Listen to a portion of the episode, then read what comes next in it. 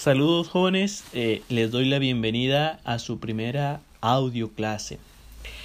El día de hoy analizaremos el tema del papel de la influencia social en el cambio sociocultural. Y hemos estado analizando algunos elementos importantes del cambio, del cambio de la sociedad pero ahora veremos brevemente cómo es que la sociedad, el conglomerado de personas, influye de manera positiva o de manera negativa en el cambio sociocultural. Es decir, no, eh, al referirnos cambio sociocultural, no solamente nos estamos refiriendo a un cambio eh, eh, directamente en las personas, sino también en su forma de pensar, en su forma de actuar, en su forma de vestir, en la cultura. Pero bueno, eh, ya hemos mencionado, como les comentaba ahorita, algunos elementos generales del cambio, del cambio social, su concepto, su definición y cómo lo identificamos a través de las diversas teorías sociológicas.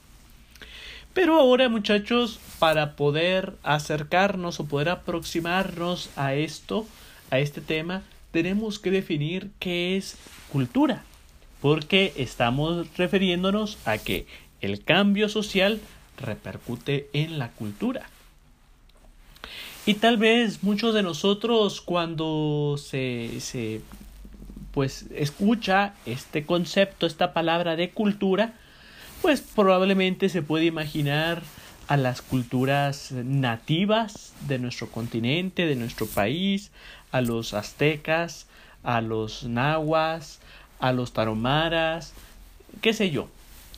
Probablemente otros pueden eh, pues eh, imaginarse pues rasgos de la cultura popular, por ejemplo bailes típicos, música típica, este actos de, de también de la religiosidad de la gente, peregrinaciones, procesiones, posadas. Probablemente alguien diga cultura, pues cultura mexicana, ¿verdad?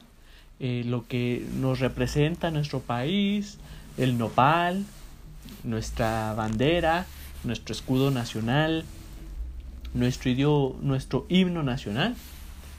Tal vez otras personas pues imaginarán la forma de vivir, eh, el habla, la nacionalidad de alguna persona. Y de cierta manera, jóvenes, todos estos conceptos son correctos. Todos esos conceptos o todas esas relaciones que nosotros hacemos con la palabra cultura son adecuados. Porque cada uno de ellos son parte de una expresión cultural. Pero, pues para poder definir de manera tan concreta esta palabra de cultura, pues a mí la verdad se me hace algo complicado. ¿Por qué? Porque definir es ponerle un límite, ponerle una, una cierta eh, definición. Y la cultura pues es muy amplia. Podemos hablar de culturas ancestrales y podemos proporcionar una definición de ello podemos proporcionar una definición de, de, culturas religiosas, de cultura mexicana, pero en sí mismo la palabra cultura, pues nos quedamos cortos para definirla. Sin embargo, sí podemos describir algunos atributos de ella. Por ejemplo, la cultura es nuestra manera de, de vestir, nuestra manera de pensar, nuestro lenguaje, nuestro idioma, la manera en que nos relacionamos con los demás, nuestra gastronomía, nuestra educación, nuestras costumbres familiares, nuestras costumbres locales, nuestras costumbres nacionales, las cosas por las cuales de manera implícita o explícita la sociedad en la que vivimos nos va enseñando que nos debemos de comportar de cierta manera eh, en este momento. Entonces, jóvenes, como podemos decir que la cultura es idioma, es gastronomía, es educación, es familia, es nacionalidad, es comunicación. Entonces, jóvenes, vamos a definir a la palabra cultura como que lo es todo. Absolutamente todo es cultura. Todo lo que nos rodea es parte de las expresiones culturales, como ya les decía hace un momento. Nuestro idioma, nuestra manera de pensar, nuestra manera de vestir, nuestra manera de expresarnos, el ideario colectivo, es decir, las ideas que compartimos en un conglomerado con otras personas. Todo eso es cultura. Es decir, todo lo que nos rodea es cultura.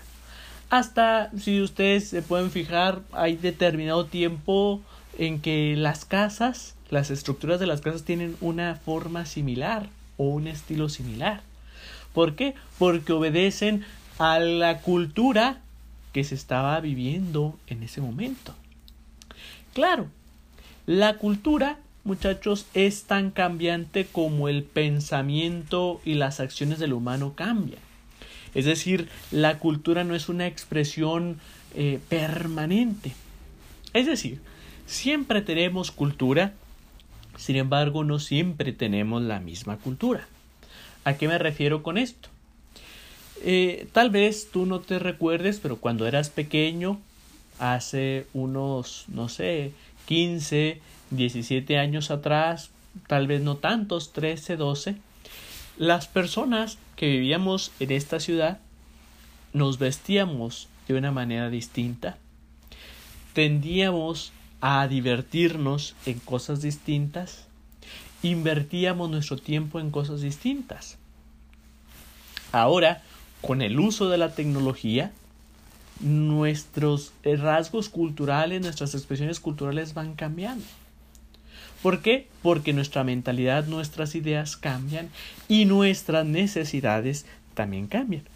Por lo tanto, la cultura se ajusta a las necesidades y a las prácticas humanas. Tanto es así que podemos decir que en México es un país multicultural. Que aunque vivimos en el mismo país, es un país muy diverso. Por ejemplo, a mí me ha tocado platicar con conocer y platicar personas de Centroamérica, de estos países que son relativamente muy pequeños, ¿verdad? Con personas de Honduras, de El Salvador, de Nicaragua, de Guatemala donde tienen una concepción de México, pues, de, del, del México que ven en la televisión. Y cuando platican conmigo, se dan cuenta que hay palabras que yo no uso, que ellos ven que en la televisión usan, que palabras que yo uso que ellos jamás habían escuchado, que nuestra gastronomía es diversa, que nuestro tono nuestra entonación para hablar es diversa y que el significado que a veces le damos a ciertas palabras es distinto. Al ser un país tan grande o más grande que esos países, eh, pues las expresiones culturales se diversifican.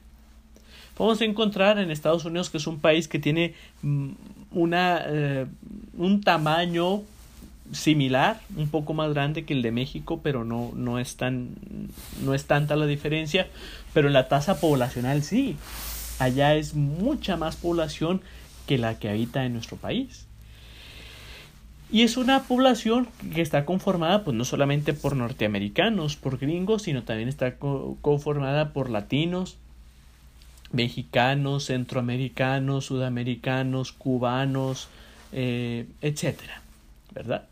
que eh, todo esto lo menciono para explicar que hay un cambio de las expresiones culturales según son las necesidades y la diversidad de las personas. Pero en este sentido, jóvenes, vamos a encontrar cómo la sociedad va a influir de manera significativa, de manera determinante, por así decirlo, en el cambio social. La cultura es una expresión de la interacción humana. Es una expresión de el convivir entre personas. todo lo que nos rodea, nuestro lenguaje, nuestra forma de vestir, son construcciones meramente humanas que hemos ido elaborando los humanos a través del tiempo, de cierta manera para relacionarnos con los demás y para facilitarnos la vida. En este sentido, jóvenes, vamos a decir que el cambio social repercute de manera directa en el cambio sociocultural o en el cambio cultural, si lo quieren determinar así. Esto, jóvenes, nos da una pues una idea muy importante de eh, la influencia que hay en la sociedad para con, para con la cultura. Ya lo decía Heráclito de Éfeso, aquel filósofo que analizará con mayor detenimiento por allá en la clase de filosofía, todo cambia, nada permanece. Y es la cultura un reflejo de esta expresión del filósofo, todo cambia, nada permanece. Aunque seguimos llamando a algo cultura, la cultura no ha sido siempre la misma. Y es natural, como ya les decía hace un momento, que la cultura vaya cambiando según el pensamiento, las ideologías y las necesidades de la sociedad, de los individuos. Sin embargo, nosotros ahora, en pleno siglo XXI, en el año 2021, tenemos una gran crisis de identidad cultural y una gran crisis, jóvenes, de pensamiento, de razonamiento donde ahora la cultura, muchachos, no solo cambia según las necesidades humanas, sino también cambia según el ejemplo que se nos da en los medios masivos de comunicación o por la limitada y carente formación personal, individual humana que cada uno de nosotros pudiese tener. Y no me refiero exactamente a ustedes, sino a la, la colectividad, a toda la sociedad. Ahora con estos llamados influencers, ya no solamente el cambio, el cambio social atiende a las necesidades que el hombre, valga la redundancia, necesita, sino que ahora el cambio social está dependiendo también de las necesidades que el mismo humano se crea. Por ejemplo, comer, dormir, tomar agua, son necesidades, vuelva, vuelvo a lo mismo, valga la redundancia, necesarias. No dependen de mí. El hambre, la sed y el, y el cansancio no dependen si yo lo quiero o no. Sin embargo, en nuestros días estamos creando necesidades. Y de cierta manera, algunos, sobre todo economistas financieros, dicen, pues es bueno porque esto nos ayuda al progreso social, esto nos ayuda al progreso económico. La ciencia y la tecnología han avanzado de manera determinante, de manera eh, pues explosiva gracias a estas necesidades creadas por el mismo hombre. Sin embargo, cuando tenemos estas necesidades creadas por el mismo hombre, pero tenemos una carente formación humana, nos dejaremos llevar como polvo por el viento. Es decir, que ya no tenemos, jóvenes, la capacidad de pensar por nosotros mismos, sino que pensamos según piensa cierto cantante, cierto actor, cierto youtuber, etcétera. Y lo vemos ahora, pongo un ejemplo muy concreto ahora con la cuestión de la vacunación contra la COVID-19. ¿Cuántas personas, no solo jóvenes, adultos también, estamos en contraposición a la vacuna por lo que un artista, por lo que un actor, por lo que un cantante, por lo que un comediante, por lo que un comentarista dijo? Cuando nuestra racionalidad, jóvenes, se ha adormecido y cuando nuestra formación humana de nuestro carácter está carente, esta creación de necesidades lleva a un vacío, a un sinsentido a la misma cultura. Y es en, este, en esta sintonía donde las expresiones culturales pierden su riqueza, pierden su significado. ¿Por qué? Porque las expresiones culturales dependen o responden a las necesidades humanas, no las que se crea el humano en sí mismo, sino a las que tenemos naturalmente. Pero en la medida en que formemos nuestro razonamiento, en la medida en que tengamos un uso de nuestro raciocinio bastante objetivo, bastante maduro, ¿por qué? Porque somos jóvenes y adultos que actuamos y pensamos como niños, ¿verdad? Es que eh, fulanito, fulanita me dijo, mm, no le gustó lo que hice, dependemos al 100% de lo que los demás dicen, de lo que los demás hacen. Eh, profe, es que yo preparé un platillo y ya no quiero volver a preparar nada porque me dijeron que me había salido mal. O hay un ensimismamiento. El mundo está en mi contra. Todos, todo mundo conspira contra mí. Es un complot contra mi persona. Es que nadie me quiere, todos me odian como la canción. Signos, jóvenes, de que no estamos preparados del todo para estos cambios culturales que se nos presentan en la actualidad. Y evidentemente no los podemos echar para atrás, no los podemos revertir, porque pues no depende de nosotros, ni de mí, ni de ti, ni de, ni de un grupo de personas. Corresponde, le corresponde a toda la colectividad, a toda la sociedad. Algo que sería básicamente imposible. Sin embargo, lo que sí podemos hacer es hacer una formación humana y racional lo suficientemente fuerte para que el cambio cultural le ayude al hombre, a la mujer, a hacer un progreso social y no un retroceso ni un, ni un estancamiento.